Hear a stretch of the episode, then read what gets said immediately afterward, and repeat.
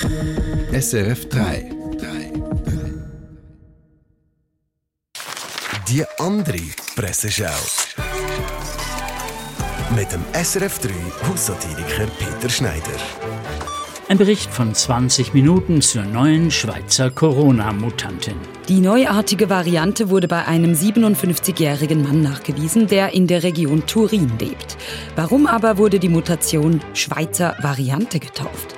Das liege daran, dass die entsprechende Mutation B1139 in der Schweiz am meisten nachgewiesen werde. Tatsächlich wurde die Mutation B1139 schon 1132 nachgewiesen. Damals gab es ja die Schweiz noch nicht einmal. Zur Sonntagszeitung. Von den 10 Prozent der ärmsten Menschen der Schweiz mussten doppelt so viele auf der Intensivstation behandelt werden wie von den reichsten 10 Prozent. Ganz ähnlich hatte das ja schon Christoph Mörgeli vor ein paar Wochen in der Weltwoche geschrieben. Fast nur Ausländer in den Intensivbetten. Als normaler Mensch fühlt man sich einfach nur noch überall ausgeschlossen. Und die Schlagzeilen aus dem Tagi. Nachweis der Corona-Impfung. Nun hat es plötzlich zu wenig Impfbüchlein. Was macht die Pandemie mit unserem Impfbüchlein? Wir fragten eine Expertin.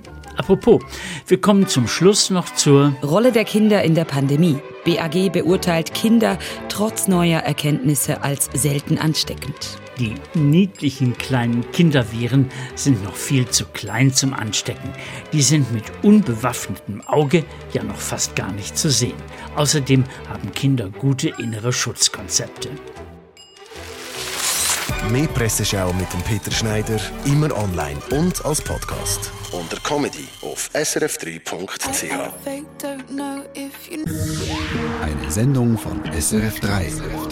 Mehr Informationen und Podcasts auf srf3.ch.